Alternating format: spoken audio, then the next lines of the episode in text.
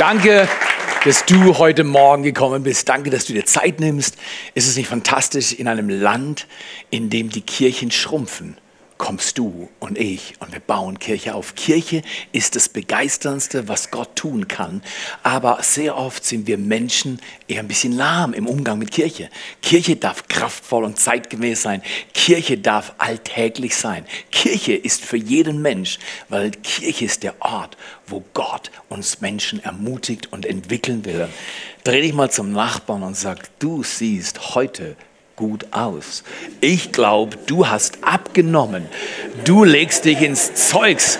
Du bist hervorragend. So ist das. Keiner von uns hat in der letzten Woche zu viel Lob und Anerkennung bekommen. Richtig oder falsch? Irgendjemand zu viel vom Chef, zu viel von der Frau, zu viel vom Onkel, zu viel von den Freunden. Wir alle sind geschaffen für Zuwendung und Anerkennung und Wertschätzung.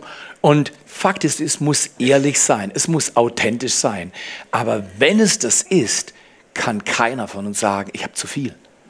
Wir lieben es, wenn wir gelobt, gewertschätzt und anerkannt werden. Warum ist das so? Das hat mit unserer Schaffart zu tun. Du bist geschaffen für mehr. Du bist so geschaffen, dass in dir ein Bedürfnis ist, gesehen zu werden und gebraucht zu werden. Ein Mensch will nicht nur irgendwo funktionieren, sondern du willst gebraucht werden, gesehen und gebraucht und sagen, wow, wenn er da ist, dann geht es besser. Wenn sie da ist, geht das Licht an. Du machst einen Unterschied. Dafür sind wir geschaffen. Und der Alltag bietet uns manchmal Gelegenheiten, die so sind wie in Matthäus 14. Da sind die Jünger unterwegs im Boot. Jesus sagt, hey, könnt ihr mal auf die andere Seite rüberfahren? Und er geht woanders hin. Und dann gehen die Jünger über den See Genezareth, rudern oder segeln, keine Ahnung. In jedem Fall heißt es im Text, dass sie nachts, vielleicht um drei oder vier, unterwegs sind und die Wellen waren gegen sie und der Wind war gegen sie. Warst du schon mal in einem Abschnitt deines Lebens unterwegs, wo dir die Wellen deines Alltags und die Winde deines Alltags entgegengebrecht sind, dich bedrängt und bedrückt haben, Dinge sind schiefgegangen und du hast gedacht, das kann nicht wahr sein. Nicht noch die, nicht noch der, nicht noch das. Und dann sind wir alle irgendwo an der Kante und denken, oh, von wegen geschaffen für mehr ist immer das Gleiche, immer das Gleiche. Genau. Und du lachst, weil du weißt, was ich meine. Es ist so. Die Kunst im Leben geschaffen für mehr ist nicht nur die leere Phrase rauszuhauen, sondern geschaffen für mehr heißt, in mir entwickelt sich was Neues und ich komme raus, wie ich gedacht bin. Etwas in mir entfaltet sich. In jedem Fall, die Jünger sind unterwegs im Boot und Wind und Wellen ist gegen sie. Plötzlich erscheint Jesus auf dem Wasser. Schon Hammer, oder? Für alle Zweifler, kurzer Exkurs. Kann Jesus auf dem Wasser laufen? Ich habe eine Gegenfrage. Kann der, der Wasser macht, mit Wasser machen, was er mit Wasser machen will? So ist das, genau, natürlich. Guck mal hier, einfach mal Exkurs zur Bibel und Wunder. Wenn Gott Schöpfer Himmels und der Erde ist, dann kann er alle anderen kleinen Wunder auf der Erde auch machen. Du musst erstmal ein Universum raushauen. Wer das Universum raushaut, sind wir uns einig, der kann alles machen. Das war jetzt ein liturgischer Augenblick, wo man klatschen, dankbar sein kann, Begeisterung leben und sagen, hey, wir glauben an Gott der Bibel. Er ist ein Vater und Schöpfergott. Ihm sind alle Dinge möglich. Okay, Jesus läuft auf dem Wasser. Übrigens für Jesus auf Wasser oder Sand oder Luft oder auf deinem Donut zu laufen, ist für ihn einerlei. Das ist kein, kein Problem. Also Jesus braucht nicht deinen Donut, dein Wasser, dein Sand, dein Boden, um auf ihm zu laufen. Er kann, er ist. Und weil er ist, er kann alles. Deswegen läuft er auf Wasser. Die Jünger denken, es ist ein Geist und machen, Wah! Und Jesus sagt, Leute, calm down, runterkommen, langsam machen. Ich bin's, ich bin euer Freund Jesus. Und dann als nächstes passiert was? Das wisst ihr genau. Was, was macht einer im Boot? Petrus heißt er? Er will raus.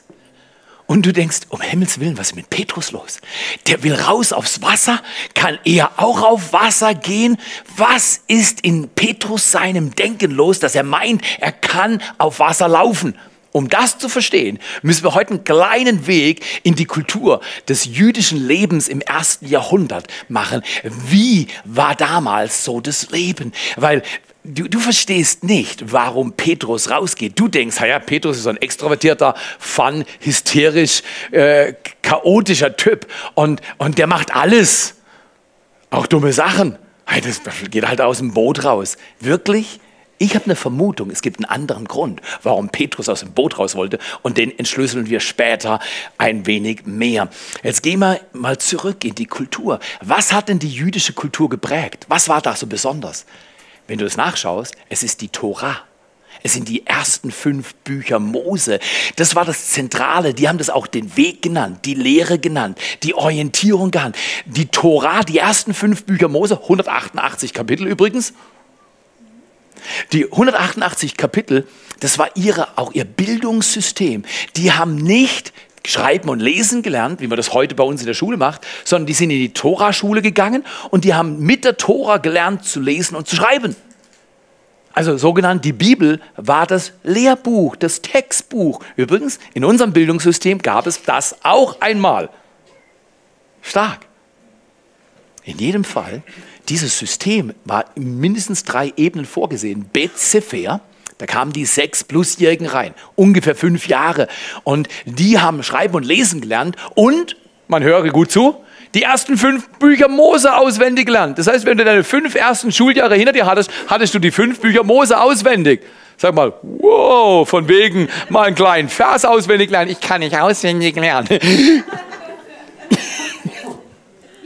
188 Kapitel ungefähr 30 Verse pro Kapitel, macht irgendwo um die 5500 Verse, haben die in fünf Jahren auswendig gelernt. Da habe ich noch was vor mir. Da habe ich noch was vor mir. Okay, wenn da die Besten, die Besten wurden von Betzefer nach Bett mit rasch geschickt, aber nur die Besten kamen durch. Den anderen haben gesagt, ah du Theo, ja, du bist nicht so eine Leuchte, Theo, du gehst mal ins Handwerk. Geh in dein Family Business. Du, du, die, die können wir nicht brauchen. Aber die Besten, die Besten wurden eingeladen, in Beth Midrash zu kommen. In Beth Midrash hat man weiter gelernt, da ging es auch Traditionen, aber es ging vor allem den Rest der Bibel auswendig zu lernen. Josua bis Maleachi. Leute, das ist der Hammer. Die haben auswendig gelernt. Das heißt übrigens, Neurologen sagen das, Brain-Forscher, äh, die sagen, dass das Gehirn, je mehr es lernt, umso leichter kann es lernen. Wenn du heute sagst, ich kann keinen Bibelvers auswendig lernen, nur weil du es noch nicht gestern geübt hast, übst du es heute. Zum Beispiel, ich habe heute Morgen meine Bibellese gemacht, dann habe ich Apostelgeschichte 10, Vers 38 gelesen, den Vers kenne ich schon, aber ich hatte nicht ganz fresh und crisp drauf und dann habe ich ihn auswendig gelernt. Da ist es ja Apostelgeschichte 10, 38, Jesus Christus von Nazareth, gesalbt mit Heiligen Geist und Kraft, ging umher und tat Gutes und heilte alle, die von der Macht des Teufels überwältigt waren, denn Gott war mit ihnen. Ich lese in meiner Bibel, ein Vers spricht mich an, das ist dann ein auswendig Lernvers für den Tag. Wenn du keine andere Methode hast, eine gute Methode. Okay, die waren in Beth mit Rasch, das hat dann auch nochmal gedauert, ungefähr so bis sie 14, 15 waren.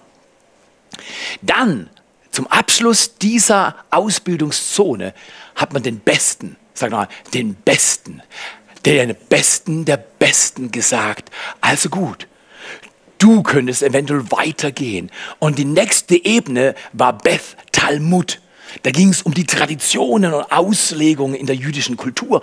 Und bevor du dort einsteigen konntest, und das ging dann bis 30, bis sie eventuell in das Family Business gegangen sind oder selber Rabbi wurden. Rabbi war die höchste Person in der jüdischen Kultur. Das war der Lehrer, das waren die Vorbilder. Das war heute wie unsere Music Top Stars. Du kaufst dir die Klamotten, die die haben und so weiter. Und dies, äh, oder? Ich kann mich erinnern, Ben, versteht, wir waren in Barcelona und dann hat, da war, war Messi auch schon in. Und, und damals, äh, Ben war deutlich kleiner. Dann hat er herausgefunden, dass Barcelona seinen eigenen Store hat.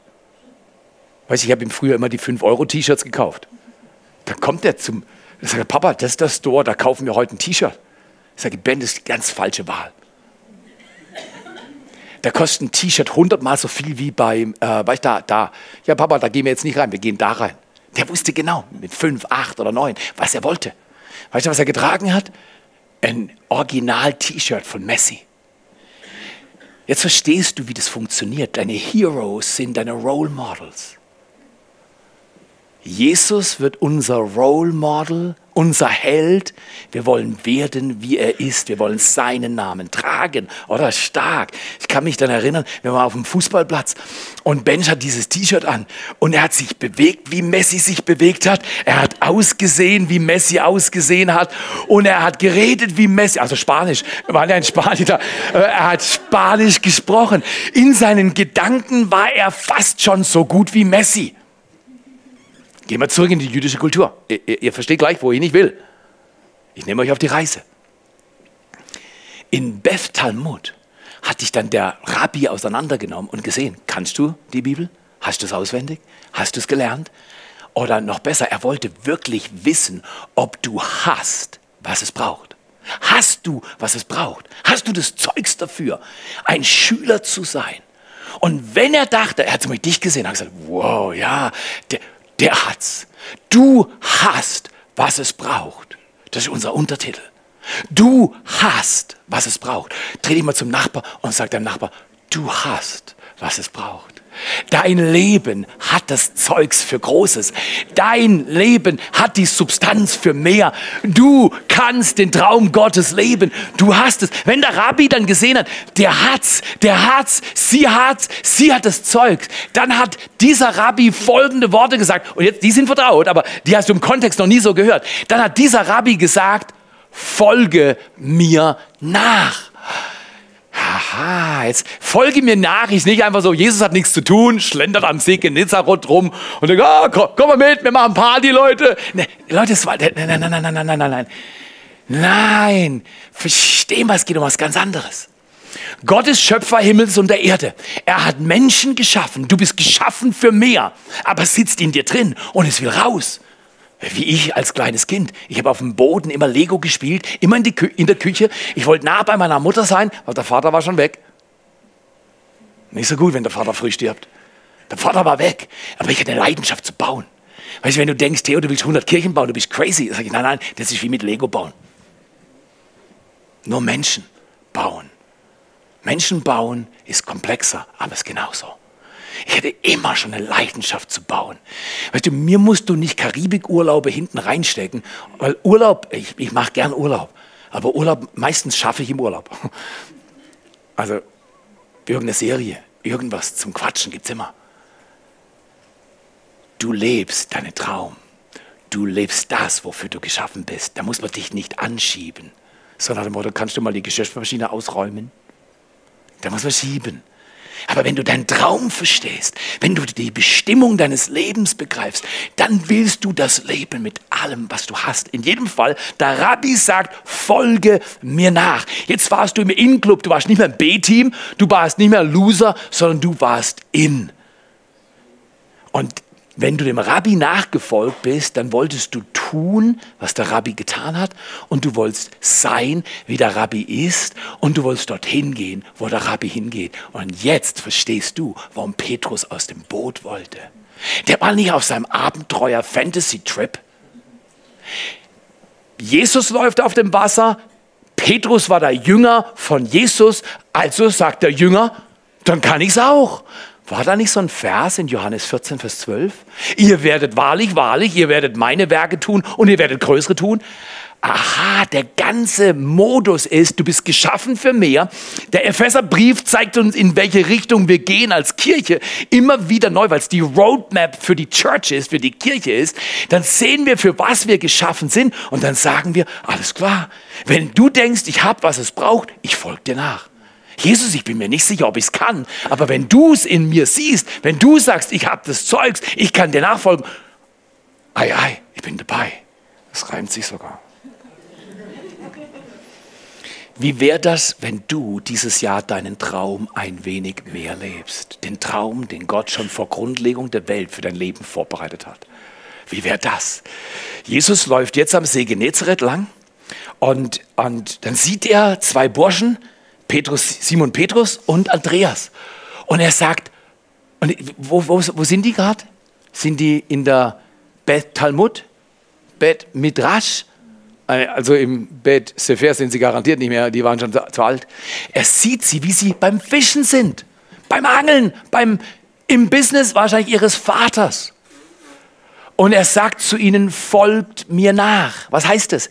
Wenn sie da nicht mit einem Rabbi waren, haben sie nicht zu den Besten, der Besten, der Besten gehört. Hallo? Man hat sie zurückgeschickt in ihres Vaters Business. Du bist zwar nett, Theo, aber du taugst nicht dafür. Ich wäre garantiert nicht bis zum Bett Talmud durchgedrungen. Hey, bei meiner schulischen Bildung. Hast du auch irgendeinen Makel? Wer hier hat außer mir noch einen Makel? Wer außer mir hat manche Dinge, auf die wir lieber nicht schauen würden, die wir lieber nicht auf dieser Screen sehen würden? Wer hat außer mir schon mal Dinge getan, von denen wir denken, hm, es muss nicht jeder rumerzählen? Wer an, außer mir glaubt an einen Jesus, der sagt, wenn ich dir vergebe, vergebe ich alles. Wenn ich dich reinige, dann mache ich dich neu. Dann gebe ich dir eine Chance. Du hast es, du hast, was es braucht, du hast das Zeugs, du bist ein A-Team. Gib ihm mal einen riesen Dankeschön, Applaus. Danke, Jesus. Ich habe es nicht gehabt, aber du hast mich eingeladen. Ich folge dir nach. Okay, jetzt sind wir dort angekommen. Du hast, was es braucht. Wir glauben es zwar manchmal noch nicht ganz, weil der Alltag lehrt und so, na, der Mutter, soll ich wirklich aufs Wasser? Soll ich wirklich aus meiner Komfortzone? Soll ich wirklich was Neues wagen? Bin ich wirklich geschaffen für mehr? Wir alle fragen uns manchmal. Und dann ist die Angst da, wenn ich was wage und verliere, dann mache ich lieber das, was ich schon immer machte. Weißt du was? Das ist der Grund, warum die meisten Menschen nie werden, wozu sie geschaffen wurden, weil sie Angst haben zu versagen und sagen, dann mache ich halt, was ich dachte, was schon immer lief. Ich mache es zwar nicht gern, aber ich tue halt einmal mehr meinen Montag. Bitte, lebe neues Leben. Ich lese dir jetzt einen Vers vor, der dröselt uns auf, wozu wir berufen sind. Matthäus 28, Vers 18 bis 20, da steht, und Jesus trat zu ihnen und sprach, können wir miteinander lesen? Mir ist alle Macht gegeben im Himmel und auf Erden. Deshalb geht hinaus in die ganze Welt und ruft alle Menschen dazu auf, mir nachzufolgen. Tauft sie im Namen des Vaters, des Sohnes und des Heiligen Geistes. Lehrt sie, so zu leben, wie ich es euch aufgetragen habe. Und siehe, ich bin bei euch alle Tage, bis das Ende dieser Welt gekommen ist. Ich glaube, dass wir ziemlich am Ende dieser Weltzeit angekommen sind. Paulus glaubt das schon vor 2000 Jahren. Ich sage dir, wir sind heute näher dran. Die Welt, in der wir leben, ist sehr zerbrechlich. Aber ich glaube, dass der Auftrag erfüllt wird, bevor Jesus wiederkommt. Und das heißt, viele Menschen wollen hören, folgt mir nach. Jesus geht jetzt noch ein Level höher. Er sagt nicht nur Britti, Martin, Peter, kommt, folgt mir nach, sondern er gibt uns den Auftrag, Menschen in die Nachfolge zu rufen. Das ist mehr. Das heißt, er versetzt dich letztlich in den Stand eines Rabbis. Aha, du hast, was es braucht. In dir steckt mehr. Du hast das Zeugs. Du bist kein B-Team-Material, du bist A-Team. Das ist stark. Als Teenager habe ich 100.000 Prozent geglaubt, ich gehöre zum F-Team. Es wurde nie berufen. Also bei, wenn Fußballmannschaften ausgewählt wurden, weiter als C ging es nie. Das heißt, ich wurde nie gewählt. So habe ich mich gefühlt. Ich, ich habe gedacht, mich wählt man nicht. Jetzt andere haben zwar nachher gesagt, wie konntest du nur so denken? Aber ist es nicht so, manchmal das Innenleben in uns drin zweifelt es, in uns hadert es, in uns ist es unsicher und wir hadern mit uns, der Welt und Gott. Hört ihr mal das an. Die Kirche ist, wie Jesus ist. Die Kirche tut, was Jesus ist und tut. Und die Kirche geht dorthin, wo Jesus hingeht. Das heißt, ich muss nicht schaffen, bis ich zur Rente komme und dann hoffen, dass nach der Rente es besser wird als vor der Rente. Alltagsbericht ist, die meisten Rentner sagen, vor der Rente war besser als während der Rente und nach der Rente wissen die meisten eh nicht. Schau mal hier, wie wäre das, wenn wir ein anderes Ziel haben?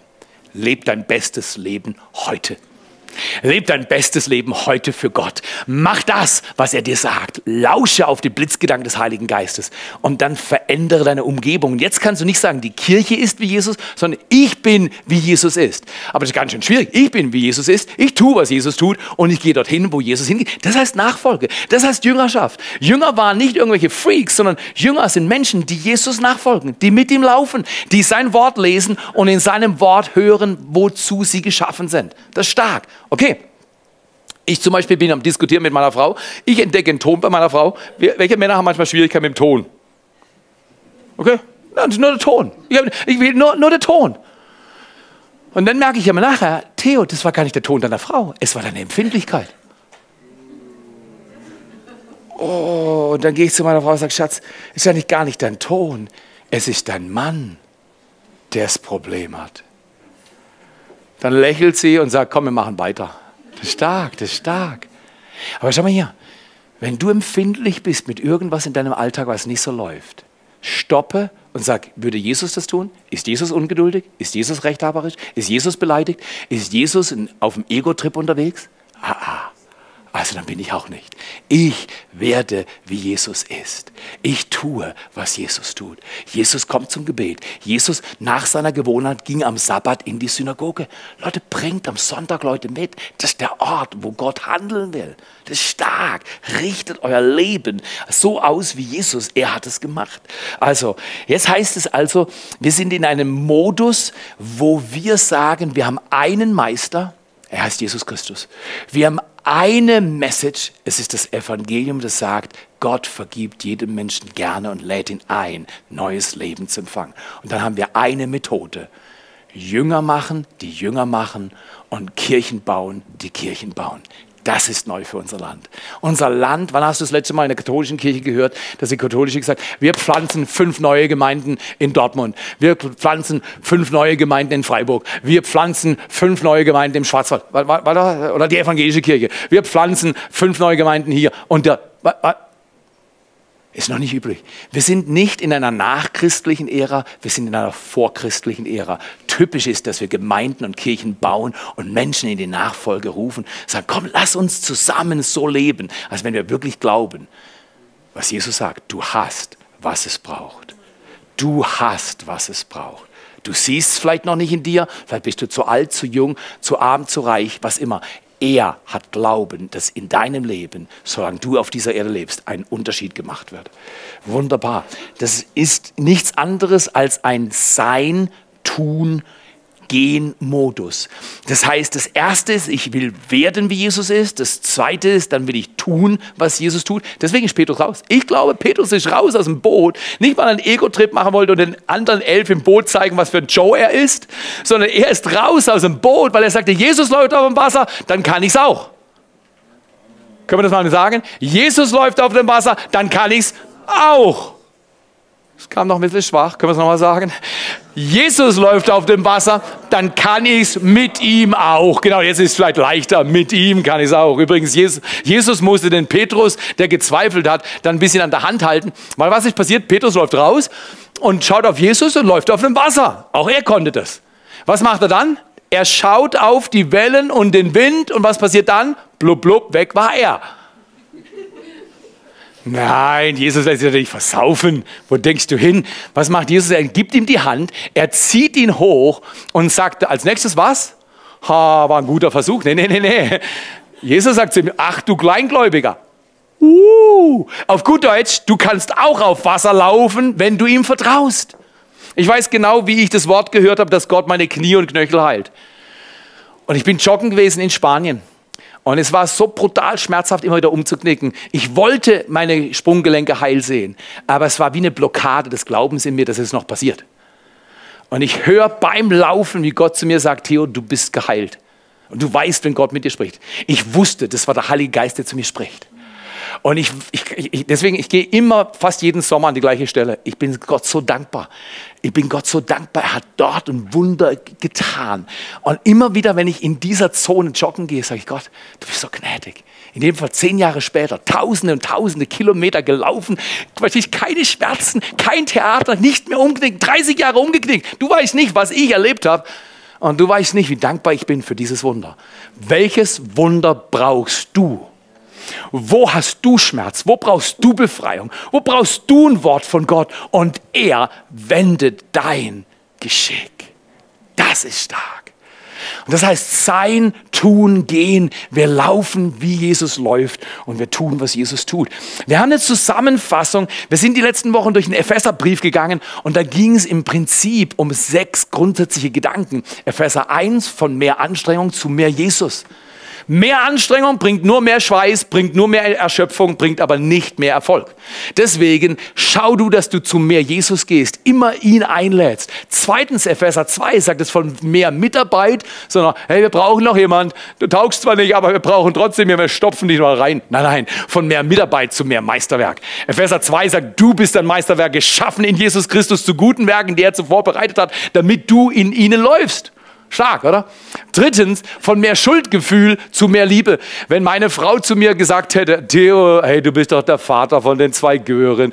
Jetzt, du musst sie halt heute Abend hüten. Und ja, ist ein Mistjob, aber ich bin jetzt auf dem Konzert und passt auf die Kinder auf.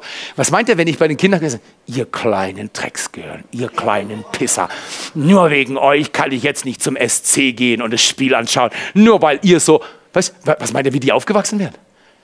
Die hätten gedacht, Papa macht alles nur aus Schuldgefühl und aus Verpflichtung der Mama gegenüber. Nein. Meine Frau sagt, Theo, die Kids gehören dir. Und ich sage, du bist die schönste Frau im ganzen Land. Die Kids sind die besten Kinder im ganzen Land. Es ist mein Vorrecht, ihnen den Arsch zu putzen, die Windel zu wechseln. Es ist mein Vorrecht, bei ihnen zu bleiben, das Händchen zu halten, wenn sie dann endlich mal eingeschlafen sind und ihr verschwitztes Köpfchen wird von mir gestreichelt und bebetet.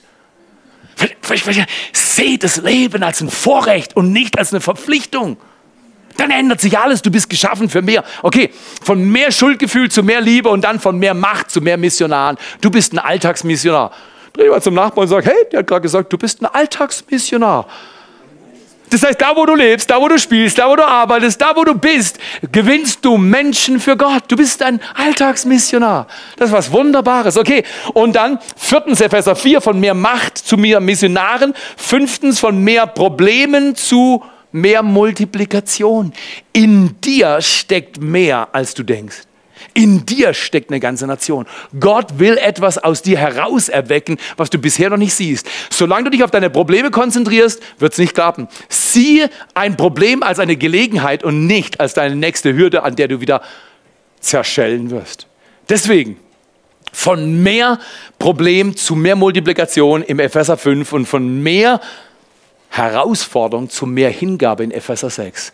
Da war so ein gut aussehender, kompetenter, begabter, gut sprechender junger Mann letzte Woche auf dieser Bühne. Wollte mal danken, dass er sagte, Leute, von mehr Herausforderung zu mehr Hingabe. Danke, Martin, dass du über so viele Jahre hier so viel Gutes tust und so einen Job runterreißt. Du bist ein Held. Und Martin lebt, was ich jetzt sagen will. Mission ist nicht eine Aufgabe, sondern meine Aufgabe. Es ist meine Aufgabe. Ich warte nicht, bis irgendjemand anders sie tut, sondern ich glaube, dass Gott mich beauftragt hat, einen Unterschied zu machen. Und deswegen Abschluss, Gedanke für diese Message, Aktivierung. Du bist geschaffen für mehr. Wir haben uns ein Wort gesucht, das Wort Gabe. Und Gabe ist ein Akronym. Wir sehen hinter Gabe G wie gewinnen A wie aktivieren, B wie befähigen und E wie ermutigen. Leb du ein Leben voller Gabe. Gewinne du Menschen für Jesus. Ja, das kann ich nicht. Das kann, das kann, das kann der Theo. Nein. Ich gebe dir einfach ein Beispiel. Ich habe einen richtig guten Tag gehabt. Ich war am Sonntag in Nürnberg predigen, dreimal, haben wir viele Gespräche gehabt und es war ein langer, langer Tag. Und am Ende des Tages war ich ziemlich platt, dann sind wir ins Hotel gegangen und ähm, bin ich eingeschlafen und morgens bin ich platt aufgewacht. Das kennt mancher von euch, oder? Und dann kam mir ein Blitzgedanke in den Sinn. Theo, nimm dein iPad, geh in den Fitnessraum, lies deine Bibel, während du mit 10 Kilometer pro Stunde auf dem Laufband läufst. Und ich dachte, meine Frau liegt neben mir, kuschelig, sie mir nicht verliebt. Da habe ich gedacht, hey, ich roll mich zum, mach erst meine Zähne rein oder roll mich rüber zu meiner Frau, küsse sie ab und dann, weil dann geht der Tag langsam los, wäre dann eine coole Sache. Stattdessen bin ich mit meinen Zähnen ins Fitness und aufs Laufband und laufe. Ich dachte, ich bin allein morgens. Lies meine Bibel auf dem iPad. Plötzlich sehe ich da hinten jemand. Der, der dehnt sich. Der liegt auf der Matte und ich dachte, wow, das macht er jeden Tag. Der ist total beweglich. Das macht er so fünf Minuten, dann fängt er mit seinen Übungen an. Die ganze Zeit, während ich auf dem Laufband war, Laufband war hat er sich gedehnt. Da ich dachte, jetzt ist mal gut. Ich habe weiter gedehnt. Da habe ich gedacht, Das ist schon ein erstaunlicher Mann. Weißt du, jung, gut aussehend, sah echt sharp aus. Sieht er immer noch sharp aus. Ich, ich glaube, zu dem sollst du hingehen und was von Jesus erzählen. Erzähl ihm, was du machst. Da hatte Jesus, du hast mit Sicherheit noch einen besseren. Warum so ein Dorffahrer aus dem Schwarzwald? Ich weiß nicht, Herr der Staat, hast du jemand Besseres? Sagt Jesus zu mir, Theo, wenn ich dich sende, möchte ich einfach, dass du gehst. Wenn du denkst, es gibt jemand Besseres als du, glaub mir, dein Job auf Erden wird von niemand anderem getan werden können, außer von du. Wenn, er, wenn du ihn nicht tust, er bleibt einfach ungetan. Gott holt jemand anderen, aber dein Job bleibt unverrichtet. Also gehe ich hin und gehe zu dem Strecker, dem Dehner. Je näher ich hingehe, umso mehr merke ich, der ist topfit. Sieht super gut aus. Vielleicht so um die 30. Dann stelle ich mich vor, sage, ich bin Dorfpfarrer aus dem Schwarzwald, lächelt da ein bisschen. Und dann erzähle ich ihm was und wir kommen ins Gespräch. Du wirst nicht glauben. Dann kommen wir irgendwie auf Fußball. Da sage ich, ja, ich habe den BVB-Bus da gestern gesehen mit dem ganzen Entourage, weil am Montag hat der BVB, der Erste, gegen Nürnberg gespielt. Ich war ja in Nürnberg, den Letzten. Und da ich immer für David und nicht für Goliath bin, war ich für den Letzten. Und dann sagt er, ja, ja, ich habe auch Karten. Oder irgend sowas. Dann sage ich, Karten, ich nicht. Dann sage ich, wie, wie, kommen Sie dorthin? Das, wie, wie, wie, läuft das? Er sagt, ich pfeife das Spiel heute Abend. Da dachte ich, Jesus, ich bin richtig froh, dass ich heute aufs Laufband bin. Und, und weißt, das, war, das war erstaunlich. Unterhalten wir uns nachher noch unten beim Frühstück. Seine Linienrichter, total adrette, tolle Typen. Und ich hatte das Vorrecht, mit ihnen zu sprechen. Über Kirche, kraftvoll und zeitgemäß. Eine Kirche, die gebaut wird für Menschen, die nicht zur Kirche kommen. Lad du jemand ein. Lad du deine Freunde ein. Aktivieren heißt, Du nimmst dein Leben nicht und lebst es, sondern du telefonierst rum. Du schreibst eine WhatsApp und sagst, du, ich gehe in die Kleingruppe, kommst du mit, ich hol dich ab. Aktivieren heißt, du, ich gehe ins Gebet, Samstagmorgen um acht. Du, ich habe noch fünf Plätze frei in meinem Auto, kommst du mit? Und der andere sagt, nee, ich bin zu müde, aber weil du mich so quälst, komme ich mit. Wie oft habe ich in meinem Leben erlebt, wenn jemand anders mich aktiviert hat und gesehen hat, was ich noch nicht konnte und ich mich aktivieren ließ, bin ich in was reingelaufen, was ich nie hätte heute, wenn ich nicht gehorsam gewesen wäre und auf die Aktivierung reagiert hätte. Drittens und vorletztens, nicht nur aktivieren wir Menschen, sondern wir befähigen Menschen. Sieh in deinem Gegenüber etwas, was noch nicht zu sehen sehen ist mit natürlichen Augen. Jesus läuft immer rum am See und er sieht Menschen, die was drauf haben, die gerade bei einer ganz anderen Tätigkeit sind. Befähigen heißt, du kannst was und du gibst es weiter an andere. Befähigen heißt, wie wäre das mit der Frage, wie wäre das, wenn die allergrößten Früchte deines Lebens auf den Bäumen anderer Menschen wachsen? Ist das stark? Wie wäre das? Das ist die Frage. Wie wäre das, wenn deine Früchte auf den Bäumen deines Nachbarn wachsen, den du aktivierst und mitbringst dieses Jahr und befähigst und mit ins Team nimmst, zu Next Steps nimmst? Next Steps ist unsere beste Entwicklungszentrale, um neue Schritte zu machen. Und dann wenn du Menschen befähigst, stell sicher, sie sind ermutigt.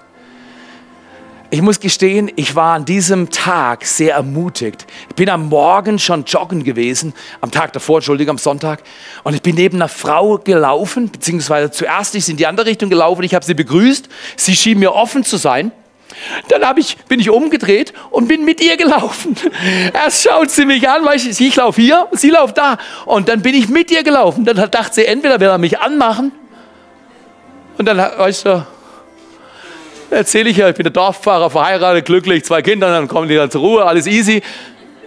Und dann unterhalten wir uns über Gott morgens am See in Nürnberg beim Joggen. Wenn du mir sagst, du hast keine Gelegenheit für Gott, dein Leben zu nützen. Ich habe sie ermutigt, dann hat sie mir erzählt, sie gehen in die evangelische Kirche. Da sage ich, super, super gut. Gehen Sie in die Kirche und bauen Sie die Kirche mit auf. Wir haben uns gegenseitig ermutigt. Ich bin dann nach 300, 500 Meter wieder abgedreht, in meine Richtung weitergelaufen, haben uns noch gewunken und tschüss. Willst du dieses Jahr ein neues Leben leben? Willst du dein Leben gabeorientiert machen? Gewinnen, aktivieren, befähigen und ermutigen. Ermutige Menschen. Ich habe eine Schwarzwälder Kirsch gekauft. Nicht um sie selber zu essen. Die wird custom made heute Mittag ausgeliefert. Um einen Mann, der hier Geschichte schreibt und geschrieben hat. Im Verborgenen, du siehst ihn nicht, aber das hier, was hier läuft, würde nicht laufen, wenn er nicht wäre. Er und viele andere. Und schau mal hier, wen willst du ermutigen? Wo willst du einen Unterschied machen? Wo willst du aus deiner Komfortzone gehen? Wo willst du nicht beobachten und bewerten? Ja, es war jetzt okay. Du bist nicht als Bewerter oder Beobachter geschaffen. Darf ich sagen, wozu du geschaffen bist? Als Unternehmer und Unterstützer. Unternimm was mit Jesus. Lebe Gabe. Und komm raus aus der Komfortzone. Wenn ihr dies wisst, sagt Jesus, glückselig seid ihr, wenn ihr es tut. Glückselig seid ihr, wenn ihr es tut. Wie ich am Montagmorgen im Bett gezählt habe, 5, 4, 3, 2, 1, los. So möchte ich dir sagen, die 5-Sekunden-Regel ist dein Schlüssel, wie Glück wirksam wird, wie Erfolg wirksam wird. Weil du musst einfach sagen, ich tu's. Nicht, ich denke drüber nach, vielleicht mache ich es mal, sondern ich tu's. Ich tue, was Jesus sagt. 5, 4, 3, 2, 1, go. Und so wollen wir unser Leben leben. Geschaffen für mehr. Jeden Tag viele kleine Abschnitte nützen und zu sagen, mein Gott sagt, ich bin nicht nur geschaffen für mehr, sondern ich habe, was es braucht.